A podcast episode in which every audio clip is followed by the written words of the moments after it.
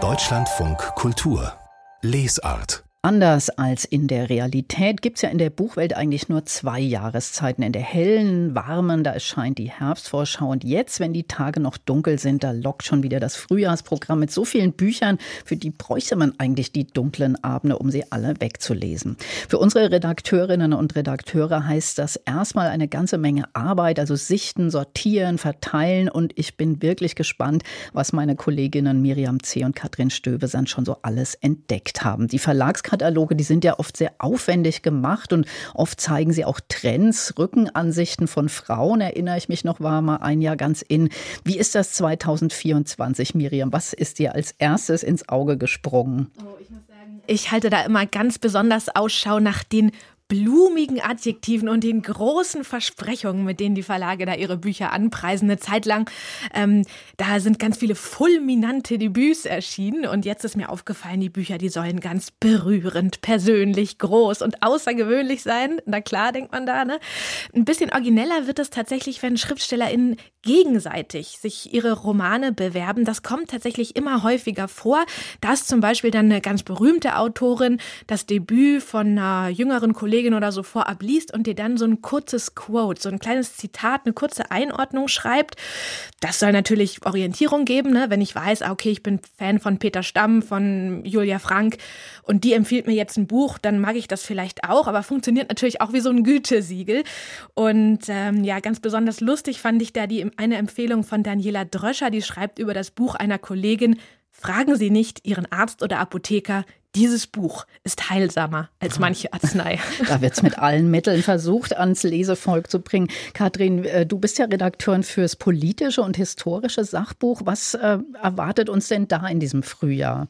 Ja, das ist zunächst mal ein ziemlich überschaubares Programm, kann man sagen. Das politische Sachbuch hat es derzeit schwer auf dem Markt, weshalb auch deutlich weniger erscheint als noch vor ein paar Jahren. Die Verlage müssen eben genau überlegen, welche Titel sie planen angesichts der Energie- und Papierpreise. Ja, und thematisch, wenn man da schaut, dann kann man sagen, dass es da ein paar Schwerpunkte gibt. Zum Beispiel KI, ein großes Thema, ja auch ein wichtiges Zukunftsthema. Das wird unter verschiedenen Gesichtspunkten behandelt. Zu Ungleichheit und Armut erscheinen einige Bücher, etwa zur Frage, wie man Reichtum begrenzen könnte oder auch wie man Erben besser zur Kasse bitten könnte. Im Bereich Geschichte wird sicher der zweite Teil der Ulbricht-Biografie von Ilko Sascha Kowalczuk interessant sein. Und klar, es gibt natürlich etliche Bücher über die USA im Vorfeld der Präsidentschaftswahlen im November. Das klingt spannend. Was für Themenschwerpunkte gibt es denn da? Wie wird das aufbereitet? Ja, auch hier Ungleichheit und Armut ein großes Thema, die gesellschaftlichen Verwerfungen, die auch damit zusammenhängen. Es gibt Bücher über die beiden großen Parteien, vor allem natürlich über die Republikaner und deren Radikalisierung. Dann allgemein über den Zustand oder Prognosen zur Demokratie in den USA, verfasst von Amerikanisten, Politologinnen und Korrespondentinnen. Und ist da auch irgendein besonderes Buch dir aufgefallen in dieser Reihe? Ja, allerdings ganz spannend fand ich das Buch von Paul Auster. Der hat ein Essay über das Waffenrecht beziehungsweise über Waffengewalt in den USA verfasst. Bloodbath Nation, also Blutbad-Nation. Das erscheint Mitte Februar auf Deutsch. Der Titel verrät natürlich schon die Haltung des Autors. Es ist ein Plädoyer gegen diesen millionenfachen Waffenbesitz. Das Buch erschien im vergangenen Jahr in den USA und auch wenn Paul Auster darin nicht unbedingt Neues zusammengetragen hat, der macht doch sehr deutlich, als in, auch als wichtige intellektuelle Stimme macht er deutlich, wie sehr diese Schusswaffen für die gesellschaftliche Spaltung stehen, wie unversöhnlich sich da beide Lager gegenüberstehen und welche Wunden diese Schießvorfälle auch jedes Mal neu aufreißen und damit eben die Situation noch unauflöslicher machen. Also er schreibt eben über Amokläufe an Schulen, an Kliniken oder Kirchen, dazu Gangkriminalität und Polizeigewalt. Also ein zentrales Thema im kommenden Wahlkampf von einem prominenten Schriftsteller auf den Punkt gebracht. Ja, und wo du die Waffen ansprichst, Katrin, mir ist tatsächlich noch ein, anderer, ein, anderes Buch mit einer Waffe im Titel aufgefallen, das im Frühjahr erscheint, Knife, also auf Deutsch Messer von Salman Rushdie. Darin schreibt der Friedens äh, Friedenspreisträger Rushdie, über das Attentat, das ja im August 22 auf ihn verübt wurde, mit einem Messer auf ihn verübt wurde und wo er eben auch schwer verletzt wurde. Und dieses Buch jetzt Knife, Gedanken über einen Mordversuch.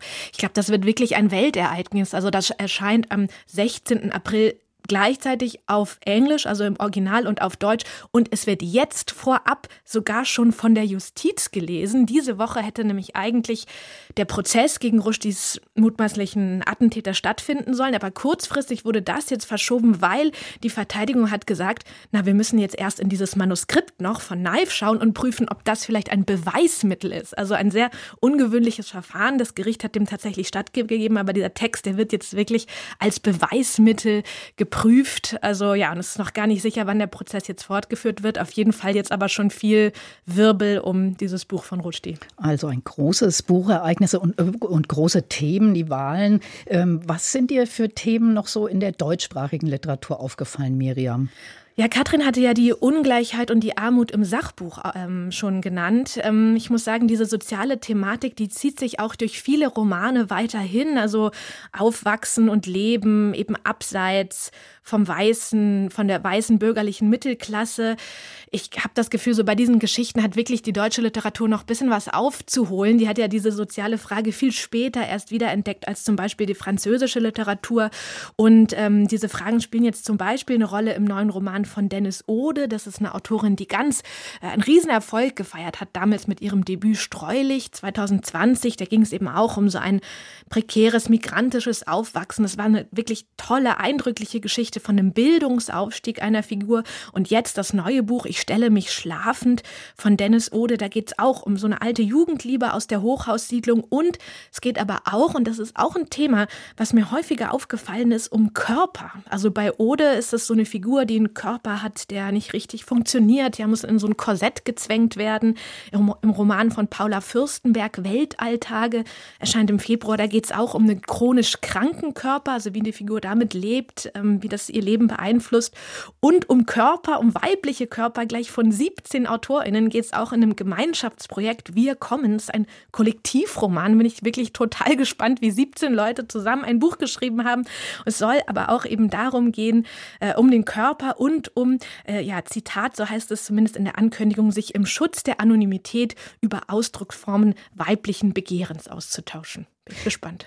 Das klingt echt spannend. Wir ähm, äh, gucken nochmal auch aufs Sachbuch, denn ähm, es gibt ja nicht nur in den USA Wahlen, sondern auch in Deutschland Landtagswahlen, aber auch die Europawahl kommt auf uns zu. Was gibt es dazu auch Sachbücher, Katrin Stöbesand? Ja, richtig. Im September wird ja in Brandenburg, Thüringen und Sachsen gewählt. Passend dazu gibt es also ein paar neue Bücher zu ostdeutschen Perspektiven beziehungsweise aus ostdeutscher Perspektive. Manchmal angelehnt an das erfolgreiche Buch von Dirk Oschmann, der ja noch einmal sehr deutlich gemacht hat, welche Wertung ja oder Abwertung ostdeutsche Lebensläufe auch erfahren haben. Es gibt aber auch Ansätze, die mit etwas mehr Leichtigkeit daherkommen, wie etwa der Titel, ich zitiere, Drei ostdeutsche Frauen betrinken sich und gründen den idealen Staat. Und noch im Januar erscheint ein Buch über Sarah Wagenknecht, die ja mit ihrem Bündnis der AfD künftig Konkurrenz machen könnte. Ja. Ja, mit Blick auf Europa kann ich noch kurz ergänzen, ähm, gibt es ebenfalls Abhandlungen zur Demokratie beziehungsweise ähm, ja, deren Feinde und ähm, aber auch allgemein Visionen zu Europa. Und diesen Reigen beginnt dann nächste Woche das Buch des Staatsrechtlers Alexander Thiele, der einige solcher Visionen für Europa genauer unter die Lupe nimmt. Ja, bei diesen ostdeutschen Perspektiven, Katrin Zörer, da wollte ich sofort reingerätschen. Die spielen natürlich auch in den Romanen wirklich weiterhin eine Rolle. Also die Geschichte der DDR, zum Beispiel im neuen Roman von Matthias Jügler in Maifliegenzeit, da recherchiert so ein Vater die Umstände, unter denen sein Kind damals kurz nach der Geburt in der DDR gestorben war. Ähm, auch wirklich auffällig, jetzt die Landtagswahlen hattest du ja auch angesprochen, Katrin, dass viele Romane auch wieder in die Provinz gehen, ja, sich mit so dem Leben auf dem Land beschäftigen Alina Herbing hatte schon in ihrem im Debüt 2017 so von so einem norddeutschen Hof erzählt. Jetzt ihr neues Buch Tiere, vor denen man Angst haben muss, spielt eben wieder auf so einem Hof in Mecklenburg. Also da leuchten, glaube ich, die Romane auch an diese Orte, die uns politisch in diesem Jahr interessieren werden. Jetzt ist es ja so, dass die Verlage das oft so platzieren, dass die wichtigsten Bücher zur Leipziger Buchmesse dann erscheinen. Gibt es denn da auch jetzt Anfang Januar schon prominente Titel aus dem Sachbuch? Ja, Heinz Bude zum Beispiel, der nimmt Abschied von den Boomern. Der Soziologe ist Jahrgang 54, also gerade so selbst noch ein Boomer. Eigentlich sind das ja die Jahrgänge 1955 bis 70. Ja, und das wird so gewissermaßen eine Würdigung oder, wenn man so will, auch eine Ehrenrettung der Boomer. Denn die junge Generation Y oder auch die Millennials arbeiten sich ja oft ab an den Boomern, die ihnen mit ihrem ressourcenverschwendenden Lebensstil einen geschädigten Planeten hinterlassen. Bude rechtfertigt das auch gar nicht, aber er beschreibt eben die kulturelle und politische Prägung Prägung der Boomer, die Erwartungen, die an diese zweite Nachkriegsgeneration, also nach den 68ern gestellt wurden. Und er beschreibt eben auch, warum ihre Vertreter deshalb auch sehr wohl kompetent in Sachen Zukunft sind. Und naja, wie versöhnlich das sein kann, das darf ich natürlich noch nicht verraten, denn das Buch erscheint erst Ende Januar. Miriam, ich hatte, glaube ich, mein Lieblingsbuch für Anfang dieses Jahres schon diese Woche mit Nathan Hills Wellness. Da ist man ja mhm. dann oft ganz deprimiert, weil man es schon gelesen hat. Hast du noch einen Tipp für mich, was jetzt bald kommt, was mich darüber hinwegtrösten kann, dass ich das Buch jetzt schon gelesen habe? Ja, ich glaube, du bist nämlich auch, Andrea, ein Fan von Elias Hirschel. Das ist wirklich so ein toller, äh, scharfsinniger Satiriker, schreibt wirklich sehr komische Bücher. Und von ihm erscheint Ende Januar ein, ein neuer Roman. Content heißt der. Und er erzählt so ähm, von einer ganz absurden Arbeitswelt, von der Arbeit auf einer sogenannten Content Farm, also so, so ganz sinnbefreite Artikel erstellt werden, die nur so Klicks generieren sollten, äh, sollen. Und äh, ich habe einen Auszug aus dem Roman schon beim Bachmann-Wettbewerb im vergangenen Sommer gehört. Da hat Elias Hirschel daraus vorgelesen und dieser Ausschnitt hat mir wirklich schon so gut gefallen. Da bin ich jetzt richtig gespannt auf das ganze Buch Content. Also viel neuer Lesestoff und damit viele herrliche und lehrreiche Lesestunden. Vielen Dank an Miriam C. und Katrin Stöbesand.